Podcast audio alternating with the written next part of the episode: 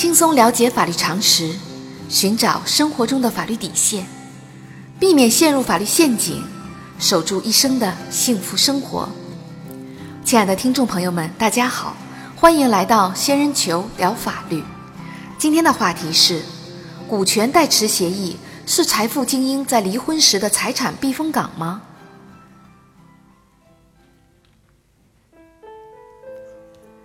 近年来，一些财富精英的离婚大战，给其创办的家族公司的股价带来剧烈波动，不仅使广大投资者饱受损失，也使这些财富精英付出了巨额的代价。据新闻报道，土豆网的 CEO 王威的离婚官司，不仅使企业错过了在美国上市的最佳时机，而且让当事人付出了七百万美元的离婚补偿金。硅谷科技主要股东王有志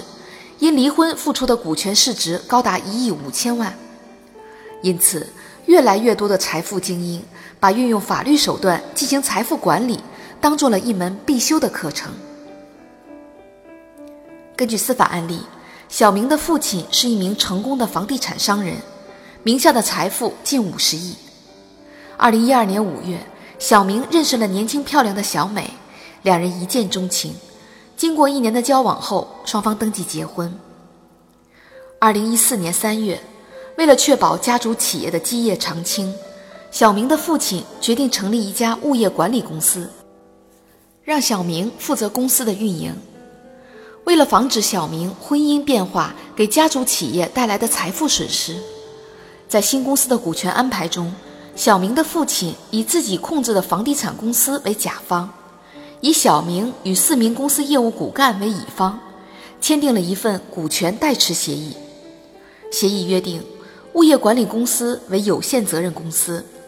注册资本一亿元人民币，由小明父亲的公司通过银行转账实际出资，其中小明持股百分之九十，其余四人每人持股百分之二点五。甲方是物业管理公司的实际股东，公司的收益归甲方所有。风险由甲方承担，乙方只是代表甲方的名义股东。在任何时候，甲方可以要求乙方将其持有的股权无偿转让给甲方指定的人。公司由甲方委派小明担任法人。二零一五年四月，小美发现了小明与一名年轻女子关系暧昧，两人经过一年的冷战后，决定协议离婚。双方对房产、存款等财产的分割没有异议。但是对小明持有的公司股权如何分割争议很大。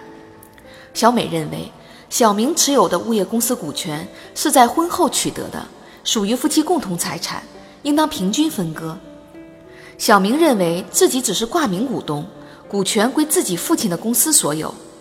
同时公司其他股东均认为自己是挂名股东，因此小美无权要求分割。于是，小美将小明起诉到法院。对于双方的主张，法院会支持哪一方呢？仙人球提示：对于小美的主张，法院不会支持。小明不是物业公司的真正股东，小美无权要求分割小明持有的公司股权。法律规定，有限责任公司的实际出资的人与挂名股东之间签订股权代持协议。如果协议约定公司由实际出资的人出资，并且享有公司的投资收益，除非协议存在胁迫、欺诈以及恶意串通损害公共利益、第三人合法权益的情况，否则协议就是合法有效的。也就是说，此时公司真正的股东是实际出资的人，挂名的股东不能以在工商局登记的股东名册为理由，主张公司股权归自己所有。在本案例中，根据股权代持协议以及实际出资的银行转账证明。物业公司实际上是由小明父亲的公司出资设立的，同时，小明以及其他四位挂名股东均承认这一事实，因此，小明持有的百分之九十的公司股权属于小明父亲公司的财产，不属于小明的个人财产。离婚时，夫妻双方无权分割。小仙建议，随着社会经济的发展，婚姻家庭中的财产关系越来越复杂。如果能够掌握必要的法律常识，事先做出财富安排，就可以依法保护双方的合法财产权益，以减少不必要的纠纷和损失。好啦，今天的话题就说到这儿。如果你也遇到类似的问题需要解决，请关注微信公众号“仙人球聊法律”。如果你还有哪些法律疑惑，也可以加入 QQ 三三八三六九二六六七留言，小仙会选取有共性的话题做专题解答。欢迎明晚八点继续收听《仙人球聊法律》。